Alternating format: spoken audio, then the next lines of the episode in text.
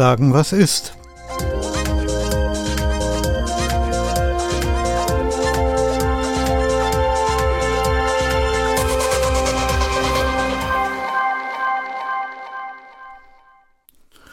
Hunger, ja, das ist nun so ein Wort, äh, wo viele sagen würden, okay, das kennt doch jeder. Ähm, und ich möchte dazu sagen, ja und nein. Also, das ist so eine Geschichte, da ähm, das, was sehr, sehr diffizil ist, weil es gibt zwei Sorten von Hunger. Die eine davon kennt wirklich jeder, weil äh, das ist einfach das Gefühl, was sich einstellt, äh, wenn dein Körper dir sagt, hör mal, ey, jetzt muss mal was zu essen her. Und das kann auch schon ziemlich nervig werden, wenn man das aus irgendwelchen Gründen vielleicht zwei oder drei Stunden noch aufschieben muss. Ne? Die andere Art von Hunger ist die, die sich einstellt, äh, wenn man das nicht eine Stunde aufschiebt, sondern äh, nicht eine Stunde aufschieben muss, ähm, weil man gerade keine Zeit hat, sondern eine Woche, weil man einfach nichts zu essen hat. Ja, und das ist eine Sache, die gibt es in Teilen dieser Welt zuhauf. Ja, also hier in Europa gibt es das glücklicherweise nicht.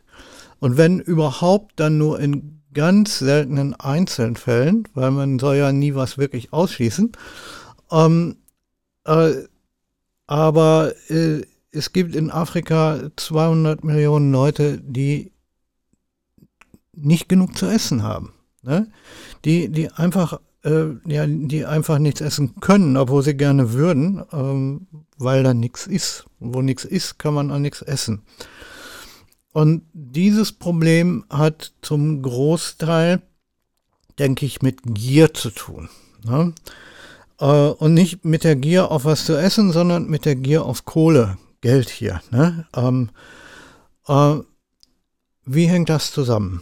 Ja, ähm, zum einen gibt es, äh, äh gibt es die, weiß ich nicht, gibt es Spekulation. Ne? Und das nicht mal unbedingt hier von, von Europäern und äh, von irgendwelchen Leuten, die hier irgendwelche Börsenspekulationsgeschäfte machen, was ja schlimm genug ist. Aber ähm, es gibt halt zum Beispiel am direkten Reismarkt in Indien, ne?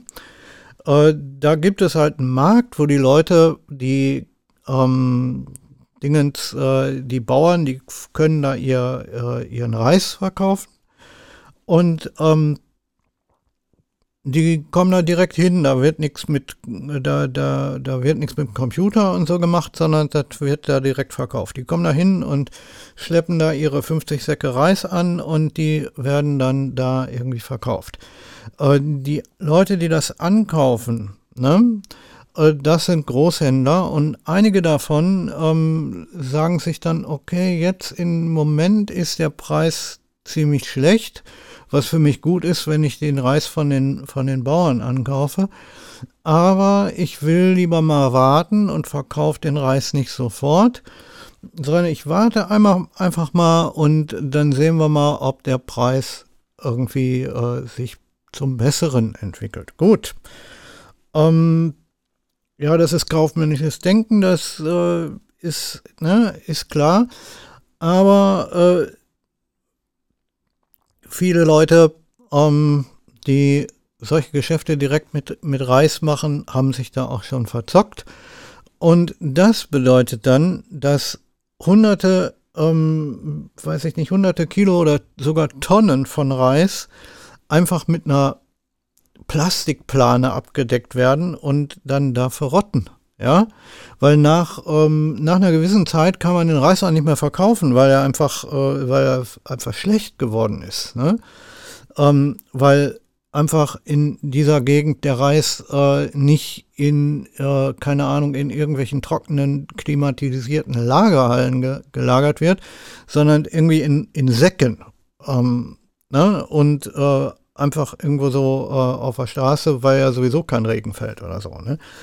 Ähm, und das ist ein großes Problem, ja, in, in Indien. Ne? Weil in, in Indien wird so viel Reis produziert, dass, dass, sie, dass man damit problemlos ganz Indien satt kriegen würde und immer noch genug hätte, um es zu verkaufen. Aber nein, die Leute ähm, verzocke, versuchen mit dem Reis zu zocken.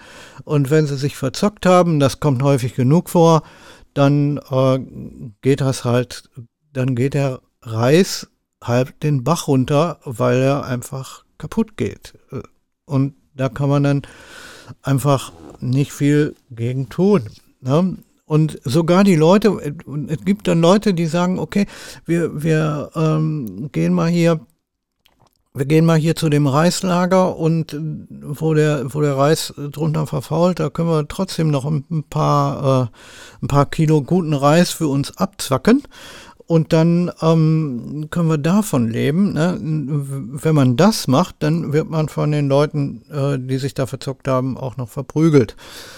Was jetzt auch schon irgendwie der Irrsinn schlechthin ist. Ne? Also darüber, äh, das, das, das kann man einfach, äh, das kann man einfach nicht glauben, ne, was, auf dieser Welt passiert. Ähm, damit haben wir den, äh, haben wir schon mal ein Beispiel für, ähm, für die Gier, die hinter dem, die hinter dem Hunger steckt. Ne? Ähm, das zweite Beispiel ist genmanipuliertes Saatgut, ne, Monsanto. Da hat jeder schon mal von gehört. Ähm, wie funktioniert das? Ne? Ähm, die Firma Monsanto vertreibt Saatgut ähm, und das funktioniert aber nur eine Generation lang. Also ähm, um es ähm, bringt dafür aber mehr Erträge. Machen wir mal ein Beispiel, ein ganz kleines. Äh, wir nehmen ein Monsanto Saatkorn und stecken das in die Erde, gießen das und weiß ich nicht. Äh, dann kriegen wir eine Mais oder ne, wir haben ja hier von Reis geredet, eine Reispflanze und da sind 100 Reiskörner dran. Ne? Ähm, die wir dann essen können. Ne? Schön.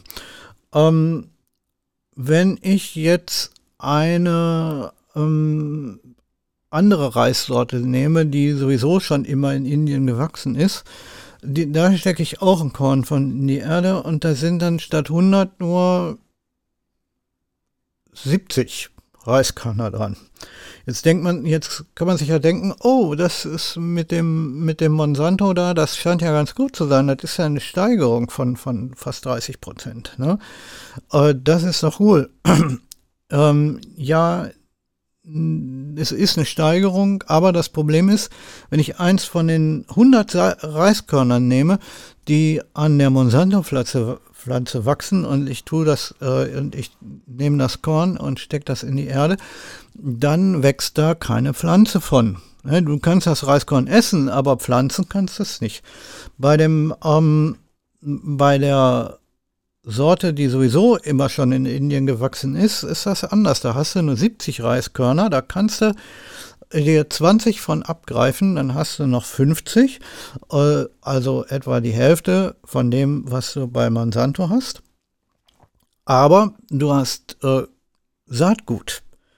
Und aus den 20, äh, aus den, ähm, aus den 20 Saat, äh, aus den 20 Reiskörnern, die du dir abgegriffen hast, kannst du 20 Pflanzen wachsen lassen. Ne?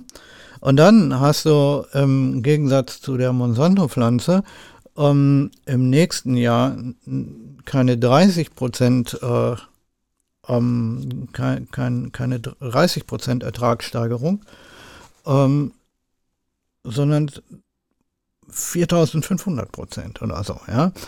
Äh, weil einfach die Reiskörner, die an den alten Pflanzen wachsen, sich eben vermehren können. Dafür sind ja Samenkörner, also Reiskörner sind Samenkörner der Reispflanze. Die sind nicht, eigentlich von der Natur sind die nicht dafür gemacht, damit wir die essen, sondern von der Natur sind die dafür gemacht, dass sich die Reispflanze vermehren kann. Ne? Das ist der Sinn dieser ganzen Geschichte.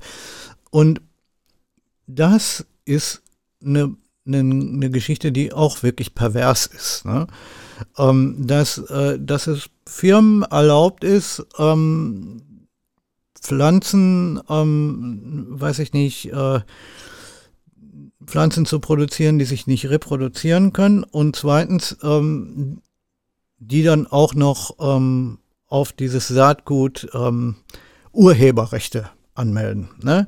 Also wenn du es tatsächlich dann doch schaffst, äh, das Saatgut zu vermehren, ja, äh, dann hast du ein Problem, weil Monsanto dich verklagen kann.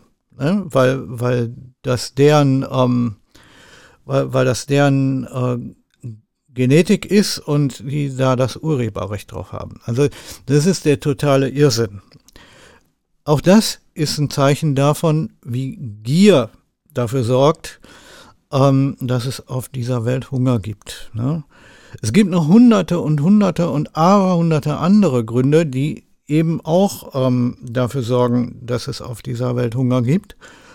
Ähm, aber das sind zwei, von denen ich eigentlich einfach mal sprechen wollte, weil ich sie so aberwitzig und irrsinnig finde. Ähm, danke, dass ihr zugehört habt. Äh, bis zum nächsten Mal.